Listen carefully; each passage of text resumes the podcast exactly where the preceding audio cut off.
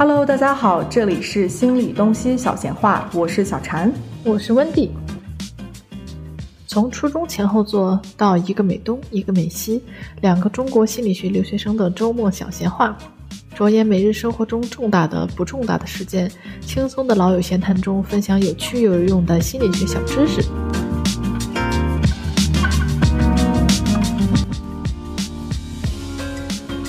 这一期呢，我和小婵想跟大家聊一聊关于抑郁症的各种事实和为什么家里人不明白或者不承认孩子有抑郁症。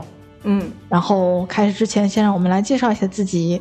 嗯，我是温蒂，坐标俄勒冈，上学期刚刚本科毕业。本科阶段的选课和兴趣主要集中在心理咨询、认知心理学和神经科学。之前也学过两年的幼儿教育，然后在这个期间有大约七百五十加个小时的实习经验。呃，接触过从十四个月到十二三四岁左右的孩子，现在在筹备研究生阶段的学习计划。嗯。大家好，我是小婵，坐标在纽约，前一段时间刚从 NYU 研究生毕业，有过超三百家小时以上的自杀热线接线员的经验，和在研究生两年有过九百家受指导的实习经验，主要客户群体是零至二十一岁的青少年以及家庭小组咨询，欢迎大家回来。嗯，这周我和温迪想跟对大家聊一聊有关抑郁症的话题。首先，我们先就是看一点数据。这个都是从世界卫生组织和一个这个二十一世纪经济报道的报告里面摘抄出来的。就是世界卫生组织指出，每二十人中大约有一人就会抑郁发作。根据世卫组织二零一二年发布的《抑郁症全球性危机》中，抑郁症已经成为中国负担第二大的疾病。而且我前两天在微博上看到一个新闻，好像也说是已经成为第二大。就是导致成年人死亡的疾病之一了，应该是这样。嗯嗯，中国患病率为百分之三点零二，超过四千万人。但是我看这个报道里后面有说，嗯，对，应该有很多人都是没有被记录进去的，这应该都是已经严重到就是被真的是临床就是发现了以后，对，才有记录的。是已经诊断了的，而且就是光说诊断的话，这个文章里也提到说，呃，单看北京回龙观医院的这个收治情况来推测，其实应该有，就是按照他们这个医院的接收抑郁症的水平来看，推测大约可能有九千万人，嗯，患抑郁症，嗯。嗯，然后这个抑郁症病人中百分之十五会自杀死亡，约百分之七十出现过自杀的想法。在所有自杀死亡的人群当中，超过四成以上是患有抑郁症的。然后我们还要提到的是，抑郁症的易患病人群体是全年龄阶段的，包括女性、男性、青少年、老年人、贫困人口都是可能会患上抑郁症的。还有。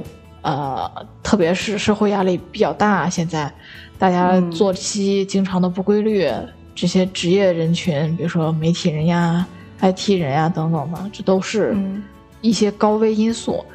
然后，其中女性患病的几率约为男性的两倍。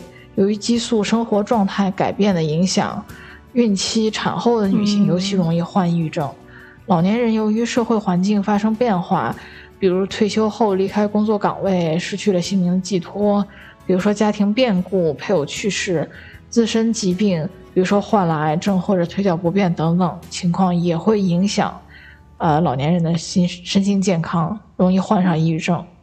嗯，是，就是说患抑郁症的这个群体是任何人都有机会可以患上。对，那比如说有一些。是有一些发生的一些事情，可能会让你更容易，就比如说产后呀，这个其实是特别。我近几年看到很多新闻在讲这个，啊，或者说发生一些创伤呀，失去亲人啊，像这种，就是一些创伤性的事件，也都是会更加让一个人，嗯，在开始的时候，其实我想说，就是有情绪起起伏很正常，这个我和温迪之前也讲过，就是我们生活里肯定是有伤心难过的时候，但它和临床的诊断是不一样的。嗯，临床诊断的这个抑郁症，他没有办法，就是说我现我心情不好，可是我可以改变心情，然后就心情好了的，更多的是一种没有掌控感，就是无法去改变自己的情绪状态。我觉得这个是很重要的。对，然后接下来给大家介绍几个呃很常见的抑郁症的一个症状吧，就是持续两周的以下有一些症状，如果你有五个以上，其实就嗯很接近被诊断临床的抑郁症了。一个呢是感到孤单消沉、缓慢、迟钝感，身体疲乏无力，食欲受到影响，睡眠受到影响，嗜睡或者说失眠，对事物失去兴趣，包含对自己本来喜欢的东西也失去兴趣，出现自杀的想法。刚刚那个温迪介绍数据里也有内疚、自我评价过低，这都是一些症状吧？嗯，经常常见的一些症状。那。刚刚小婵提到说，那个就是这这种心情的不好或者是抑郁，不是自己能够改变的，就恰好是自己没有办法去掌控和改变这种情绪状态，是非常持续的在一种低谷的状态之中，就可以体现在对原本喜爱的事物和事情失去兴趣。就你本来比如说画画或者弹琴可以变得高兴一些。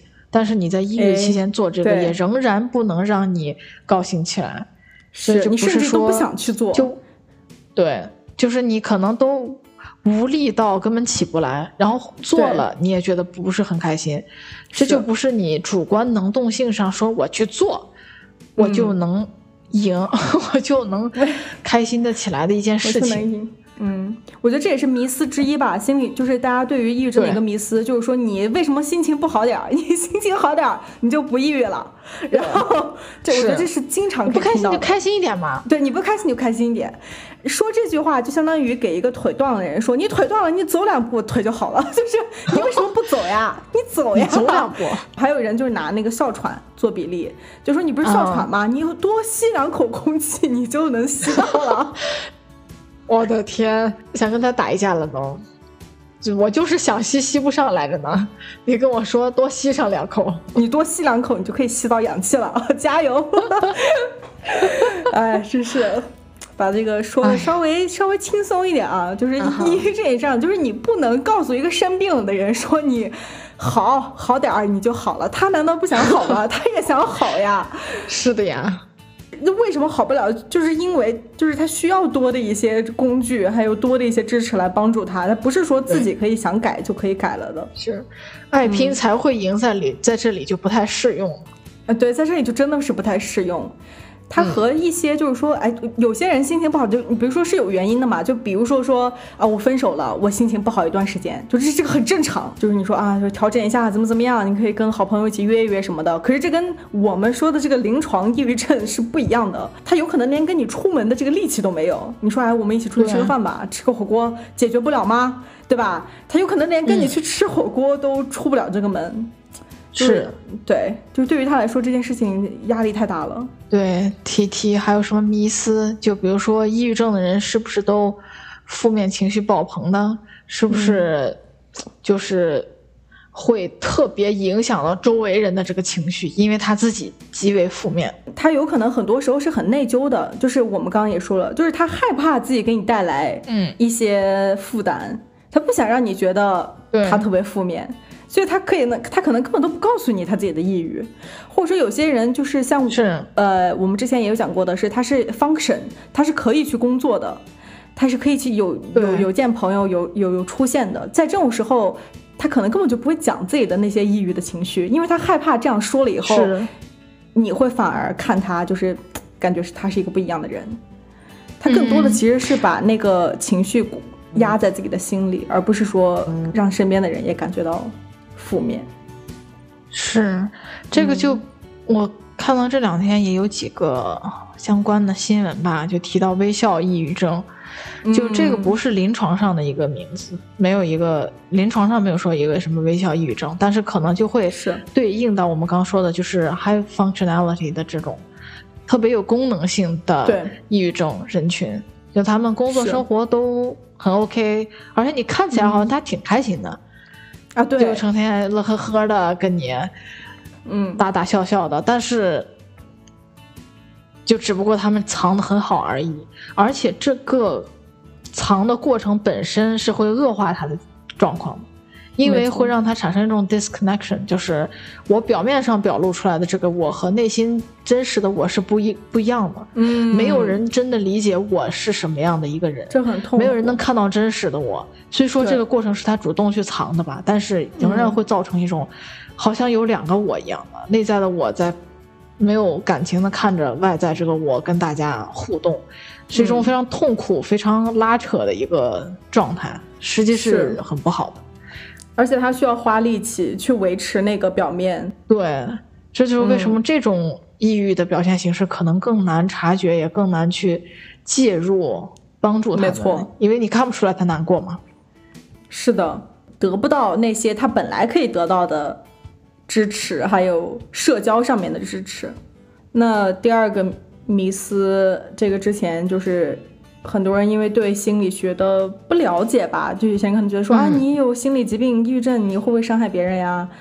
这个好像我们之前也录过，我们已经讲过好多这个上面的了。是，提过两次。嗯，就是抑郁症的人并不会伤害别人，更多是在伤害自己。对，而且这是个。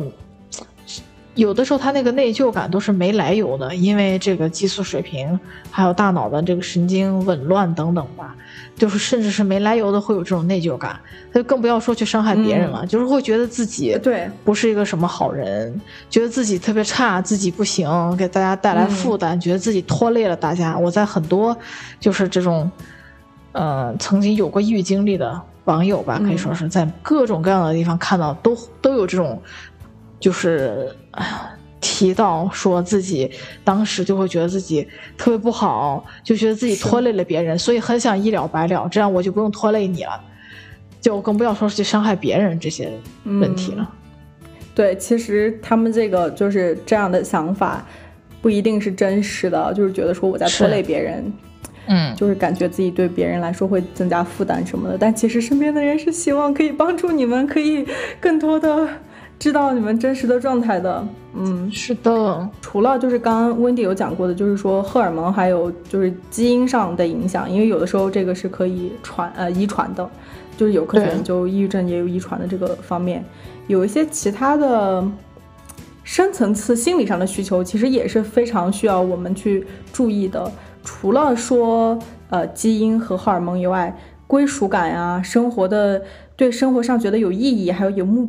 有目的啊，然后有人看到你，有人关注你和重视你，或者说对未来有目标，然后有追求，这些深层的心理上的需求也同样的非常重要。就这个不是说他脆弱，也不是说他矫情啊，怎么怎么样，也不是说在寻求关注，这是一种就是心理需求本来心理需求没有被满足。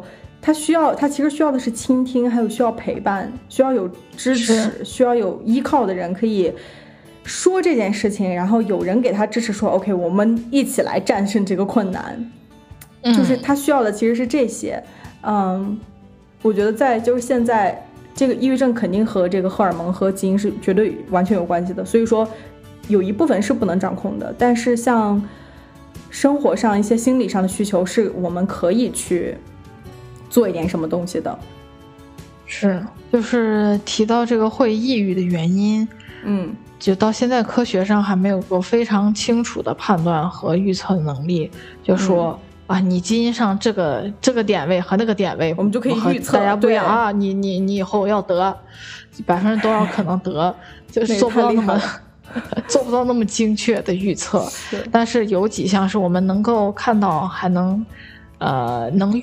相对而言能预测一下，比如说基因遗传，如果你们家，呃，有父母或者兄弟姐妹对有得这个抑郁症的情况，那你得抑郁症的几率肯定要比其他家里没有人得过抑郁症的几率要更高一些。是的，呃，生活方式也有一些方面可能会失衡，就比如说没有接触到足够的大自然呀，这听起来就是特别的。不科学，但这其实是特别科学，就是 这几个其实非常科学，真的是，就是你没有接触到足够大自然，晒不够太阳，缺那个呃维生素 D，呃，还有就是季节性抑郁，其实就是因为晒不到太阳，还有呃是。孤独感，呃，对生活没有掌控感，不仅是在工作上，还是在家庭里，或者说你体验多层次方面的生活压力，比如说你在工作上也被 boss 也被你的老板 diss，然后回家以后也有很多压力，多层次方面给了你的生活压力，或者说经历过创伤，啊，这些都是生活上的一个失衡，会影响你，就让你更容易抑郁的一些因素吧。嗯。这也是原因，为什么药物和心理咨询都很重要？因为药物主要主打的是这个化学层面，可以改善你的，比如说多巴胺呀什么。对，因为本身它就是生理上该分泌的、该生产的这个多巴胺没有生产出来。对，那我就用药物刺激它多，嗯，多让它分泌一些。是。这样的话，你就可以感受到，就是回归了你的正常的那个水平的多巴胺，对，的那个那本来的那个样子。对。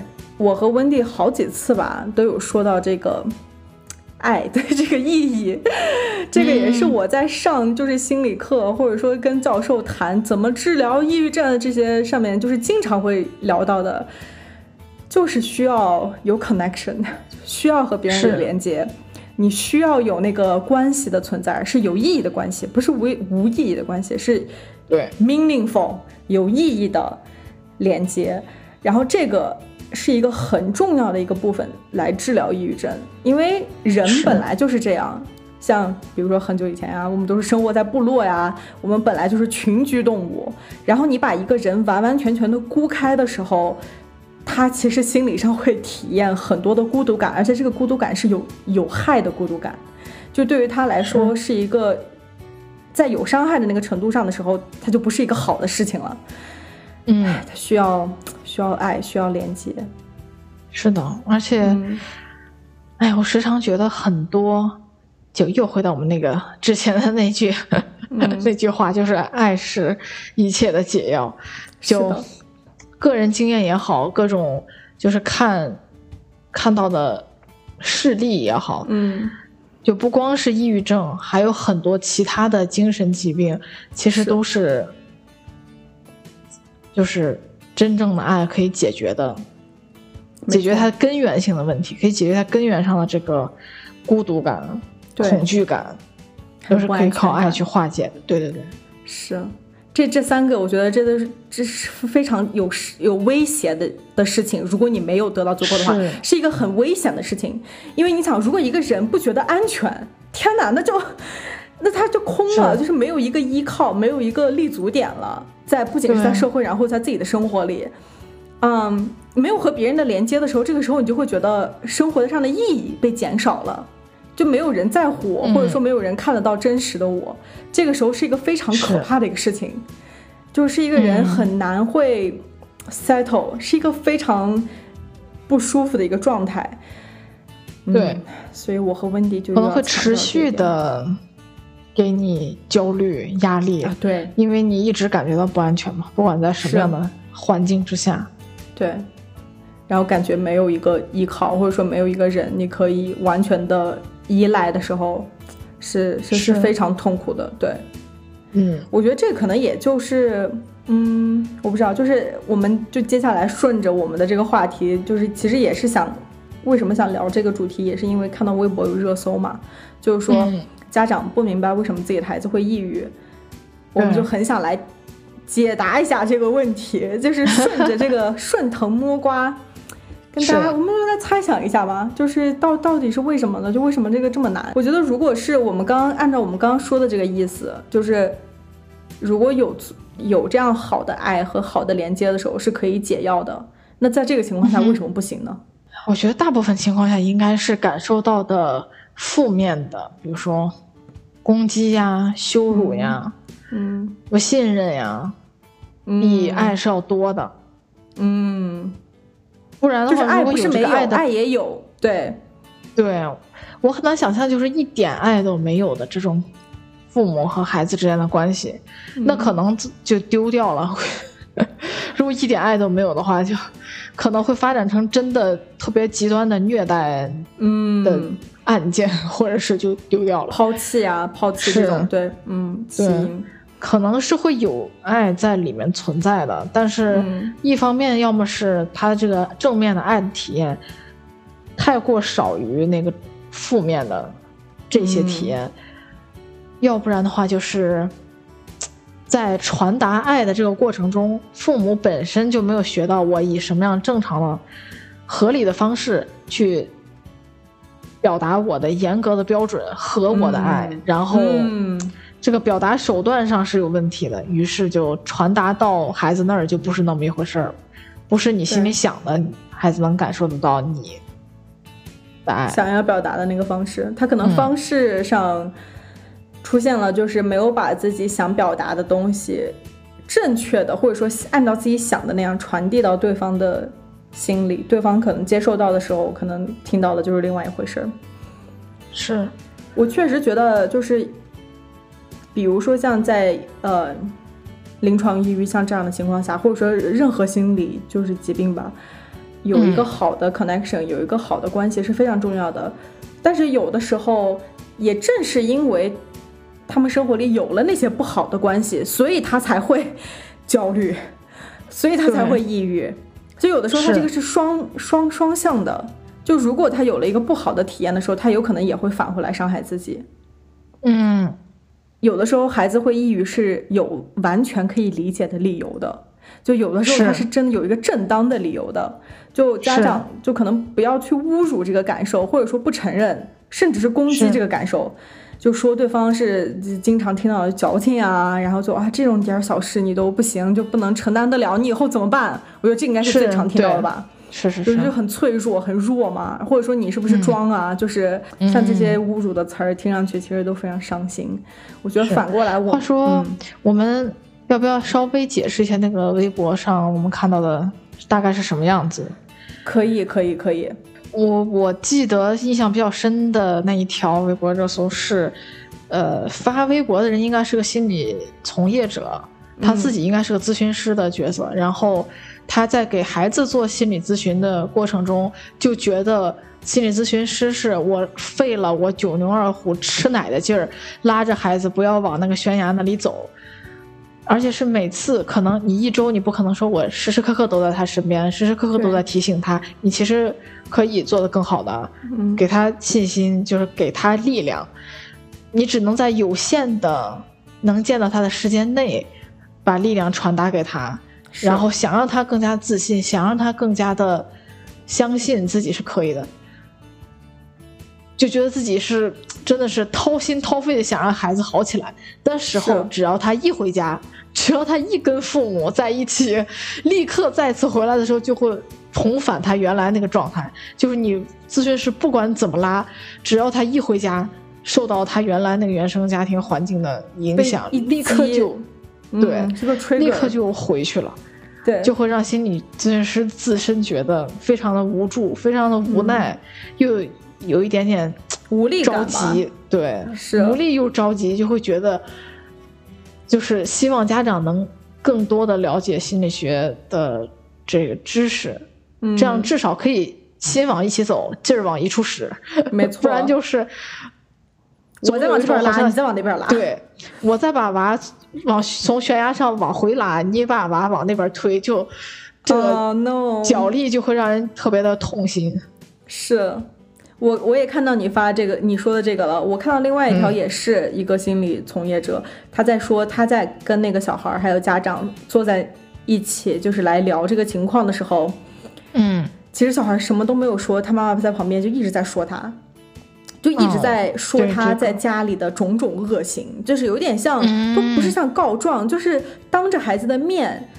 哦，我想起来了，那个就是，好像是孩子本身也没有说什么，但是他妈妈就会说啊，他就是这样的，他就是不行啊，你看之前怎么怎么样，他就是不行，然后 是，反正就是不莫名其妙的在打压自己的孩子，真的是莫名其妙，为什么要打压自己孩子？为什么不鼓励自己的孩子？我觉得就是因为这种打压，所以小孩有的时候他就听进去了，或者说有的时候他可能就信了你说的这个，信了你的邪。我告诉你，就是你说你不行，你不行，你不行，他有可能真的就觉得啊，我不行，我真的不行。是你说的对，至少他会怀疑的嘛。是我妈都说了我不行，那我可能真的不行吧？那我可能真的不行。对，是。那我可能真的至少他有一部分，对，有一部分的自己信了之后，这个一定会对他的自信心啊，对他的临场发挥啊等等，一定是会有影响。绝对，这是百分之百会有影响的。是，这是就是引起了我们今天这个第一个话题。嗯，还有一个新闻也是最近出来的，就是说一个初中生可能十三四岁吧，然后，嗯，被请家长在学校，然后被他的家长在学校就是骂了以后，还扇了几个巴掌，然后他可能站在那里，就是头低着站那里站了几分钟，不，因为他是一个监控，他是有加快的，就是不太确定他站了站了多久，然后有一个瞬间他就，嗯，决定。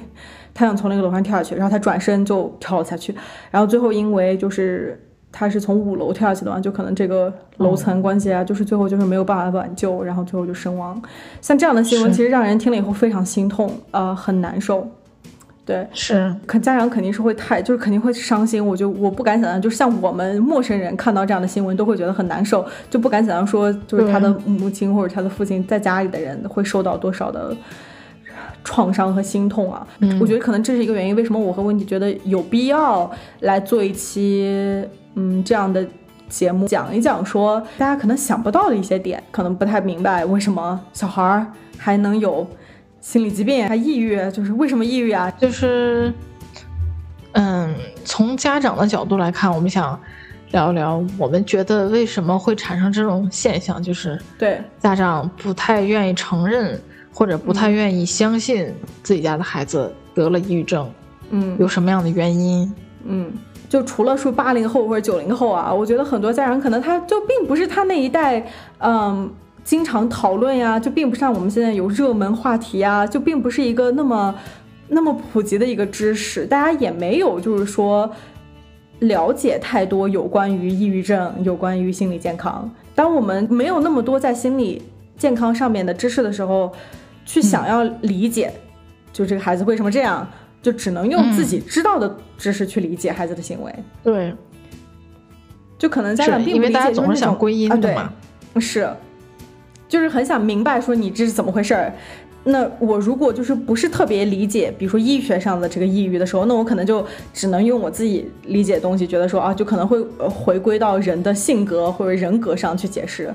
就说啊，我这个孩子就是懒呀，就是性格就没有人生追求，没有目标，或者说这个孩子就不行啊，能力不行，形容自己的孩子是一个在人格或者性格上的归因，甚至是就是说，当明显在小孩有医生的给了诊断和开了药的情况下，还是坚定的认为自己的孩子没有生病，就是懒，是因为懒所以才起不了床，像这样的情况。嗯，还有刚刚像说的，就是给心理咨询师面前就是立下自己孩子在家种种恶行啊，扣断扣恶行啊，嗯，就会让我想到说，其实孩子也是要面子的嘛，对吧？就是当着小孩的面说，是其实非常不 OK，因为一个大人都不喜欢在外人面前失去面子，就一个小孩儿怎么会？你觉得他怎么会就是能同样的忍受呢？是这个是人类的普遍需求吗？对。要保留自己合适的、合理 level 的一个自尊心，对，一个尊严。嗯，不管是谁，可能都不希望、都不喜欢，就是被当面这样说。那我觉得可能就是会希望家长可以沟通的时候，一个是不要当面这样说他，另外一个是沟通的时候可能用一些新的词汇，换一个方式来同样的表达他们想表达的内容，可能方式。不要用一个骂人，或者说不要用一个攻击的一个方式来表达。对，这个就又让我想到 我们之前录的第二期还是第三期的内容，就是非暴力沟通其实可以训练大家用什么样的词汇去进行沟通这样一个事情。是，比如说你想说你为什么这么懒，嗯，你可以把这个话说成我看到你的一个行为，嗯，你今天十点了。还睡着没有起来，我想知道你是怎么了，就是你没有那个，或者说，对对对，对，就是你是怎么了？就你为什么还没有起来？对，你想跟我讲讲吗？你你怎么了？为什么十点钟还没有起来？就这个话之中就没有给他贴标签，说你就是懒，对，或者你就是性格懦弱这种感觉，你已经给人贴上了标签，你让他怎么跟你解释了，对吧？对，因为你你在问题里其实已经告诉了他你是怎么了。对呀，你你们没有问，你就直接告诉了他。是这个就太过武断了。嗯嗯，然后后一种我们觉得有可能的情况是不愿意让自己的孩子被诊断，也不愿意相信孩子是有抑郁症了。嗯，有可能是无意识的处于一种就是拒绝的状态，是就不愿意相信吧？可能是无意识的，就是不愿意承认相信自己孩子真的是生病了。嗯嗯，对，我不愿意，就可能有一些，其实有一些患了大病的病人，就是成人病人本身也会有这种状态，会是，对，得了病的第一阶段，先是不会的，我怎么会得这个病呢？没有事儿吧？不能够的，然后渐渐接受这个事实，是有这个过程。嗯，但是还有一部分的人，就是包括我们。看到的一些案例吧，嗯，也会有这种情况，就是不愿意承认，或者不愿意相信自己就是就是让孩子患上抑郁症的一个一大理由，就会有抵触心理，有很多大的一个理由，嗯，对，有很多，尤其是我觉得就是以前自己生活境况没有很好，然后现在生活渐渐好起来了的父母可能会有这种心理，就会觉得我都辛辛苦苦我生你了养你了。你就上个学也不用赚家赚钱养家啊！我当年搞不好还是吧，十几岁就出门打工这样的，我多难呀！呃，你现在这个养尊处优的，你还难受？条件很好，嗯啊，我我还有错啦？我生你养你的，我也难受呢，我找谁说理去？就就这个思维模式吧，我觉得我也能理解。毕竟有可能真的很艰苦，就是他的过程真的是很艰苦，对，是。也有可能确实他那个就是光说物质条件的话，确实是父母那一辈比我们这一辈要艰苦许多许多，而且父母这个位置本身是十分辛苦的，上有老下有小，然后工作上嘛也难免受受气，嗯嗯，但是这也相当于就是在把自己的压力转嫁在孩子身上，不是一个好的排解负面情绪的办法。父母还是要认知到，就理解到这个错本身不在。孩子自己身上，嗯，就是我之前看李松蔚老师的一个推送，就有一句话，我觉得说的也挺好，就是他都已经生病了，你还能让他怎么样呢？那现在的解决办问题的办法就是去治疗它，去解决它，而不是说你为什么生病呀？啊，你为什么要生病？不是，那他自己也不想生病，好像路过这一 part，觉得真的这太逗了，真的是太逗了。就他自己就是家长有一种着急的感觉，可是他这个着急感觉，他好像还没有到说我们现在一起来解决问题，就是你有我呢，你可以靠着我，我们可以共同战胜这个困难。而且我觉得他应该是还没到那儿，他是在这个这个阶段的前一个阶段，也就是有点着急的那个阶段，就有点生气的那个阶段。你怎么能生病呢？就是你这都不能理解你为什么会难受，对吧？嗯，是，而且。就是如果有这种，就是我还辛苦呢，我找谁说理去？然后又不愿意承认自己就是导致孩子有抑郁症的一大原因的话，就我怀疑这个过程会拖得比较长一点，就是要花很长的时间才能真正意识到，OK，这个事儿与我有关，我可能也是一大原因。但是这个过程中可能就会就是拖延了孩子的病情。没错，然后我们刚刚说到，确实父母的位置是很辛苦的嘛，所以我从个人出发，也觉得需要鼓励大家多关注、关心新的这个爸爸妈妈们，少点责备，多点理解和帮助，尤其是新晋妈妈身上可能压力更大，毕竟生了孩子，这个注意力都在孩子身上呀，少了自己的生活呀，少了自己的时间。而且一码事归一码事嘛，就是赚钱养家辛苦生养是值得褒奖的，是确实很厉害的一件事情。但是对孩子的冷嘲热讽、高压控制等等等等，是没有办法通过你前者赚钱养家辛苦生养来抵消的。后者做的错了就是错了，那就应该努力认识到自己和孩子这个是有不一样的想法、有不一样的思维模式，那进一步去努力的。尝试理解孩子，然后持续的进步，也是为孩子树立一个好的榜样。因为确实人无完人嘛，你不能理解这个你不能在现阶段理解这个疾病，但是你通过不断进步，是吧？嗯，了解到，然后和孩子一起努力战胜这个疾病，本身我觉得也是一个给孩子树立好榜样的过程。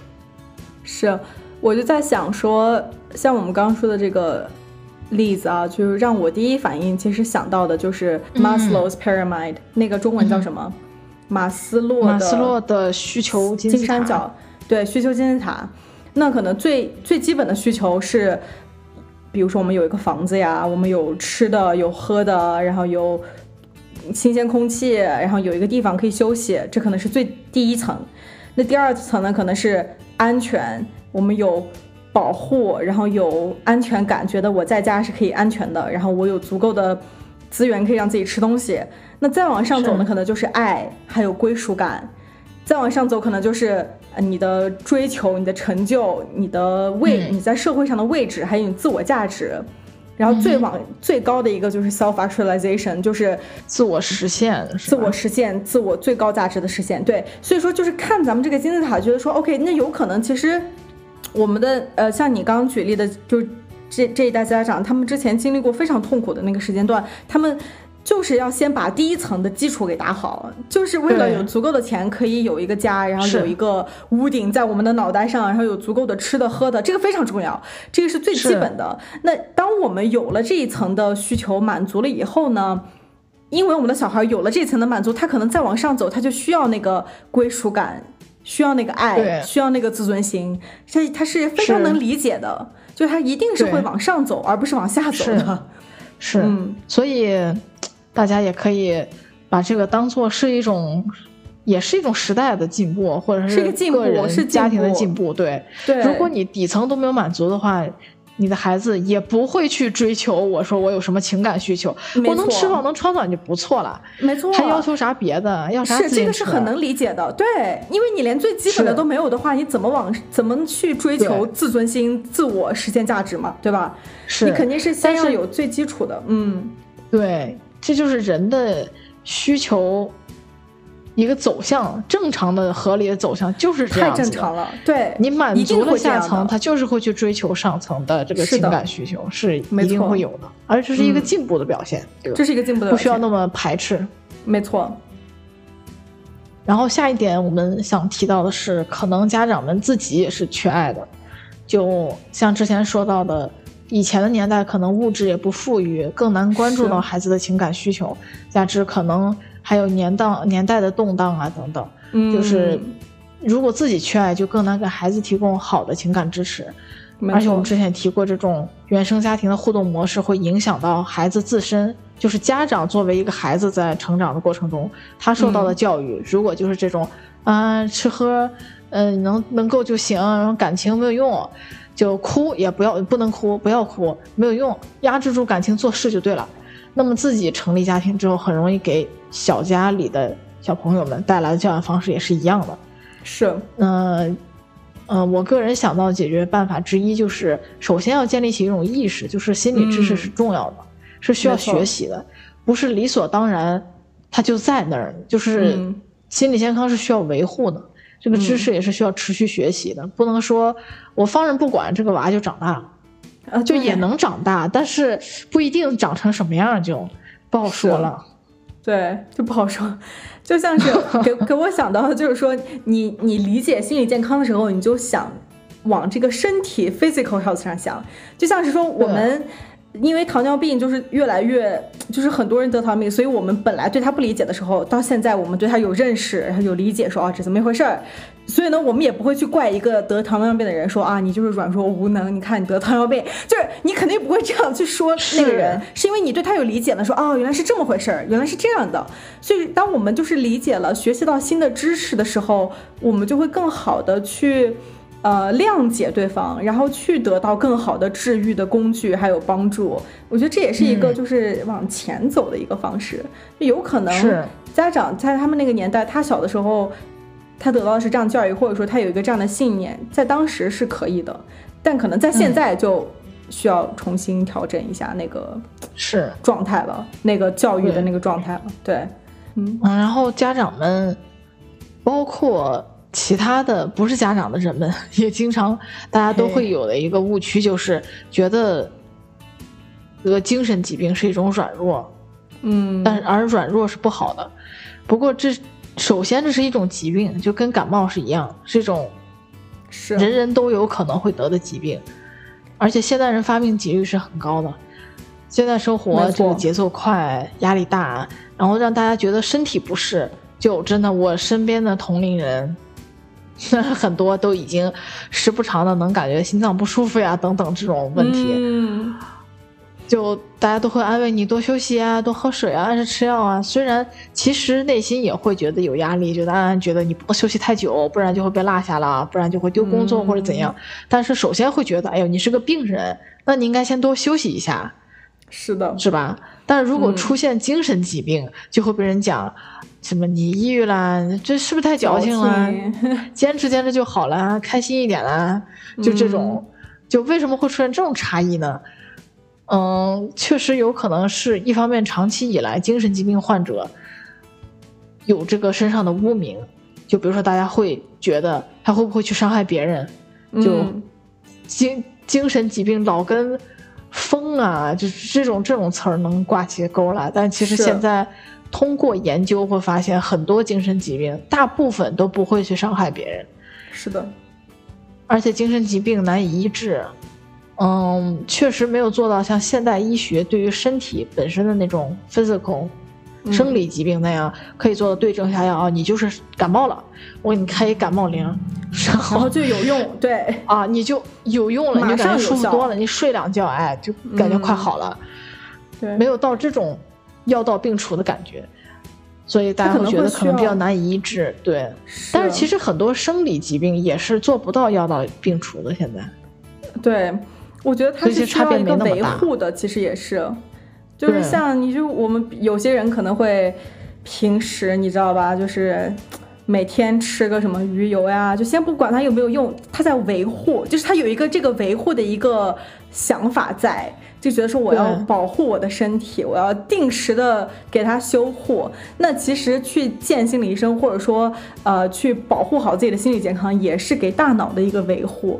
就不要把它说放着不管，然后它就自己好了。嗯，是。对。然后我觉得可能为什么会有这样那样的污名化存在？然后。为什么还是会有这种差别对待存在？就是如果你生有生理疾病，大家就会多安慰你；有心理疾病，就会觉得你矫情。就是可能说到底还是有一些对未知的恐惧，觉得情绪、精神是你摸不见、看不着的东西，是虚幻的，不是说你能摸得见、看得着的。但是其实还是对于未知的恐惧吧。你多了解一些，多学习一些关于心理的知识，你就越。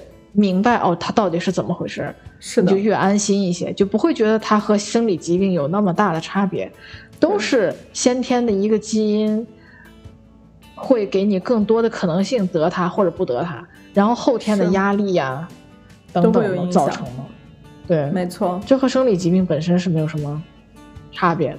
没有对，有情绪是非常非常正常的，是。你在忽视自己的情绪的时候，其实你就在忽视自己人性里本来有的东西。就生命里，就是我，因为我看到也是，就是说，你生活里肯定会有不顺利的时候，或者说肯定会有就是坎坷的时候，也有可能很多时候是充满了未知。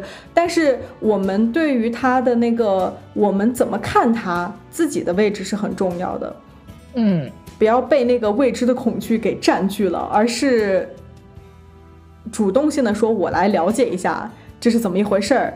然后，当你真的是当你了解了以后，未知的那个恐惧就会减少一些，因为你的主动性高了。然后，你了解的东西更多的时候，它就没有那么大的力量，嗯，影响着你了。对对，而且有情绪是非常正常的，嗯，但是如果是临床抑郁的话，大家要多小心一些，是要多重视一些，嗯。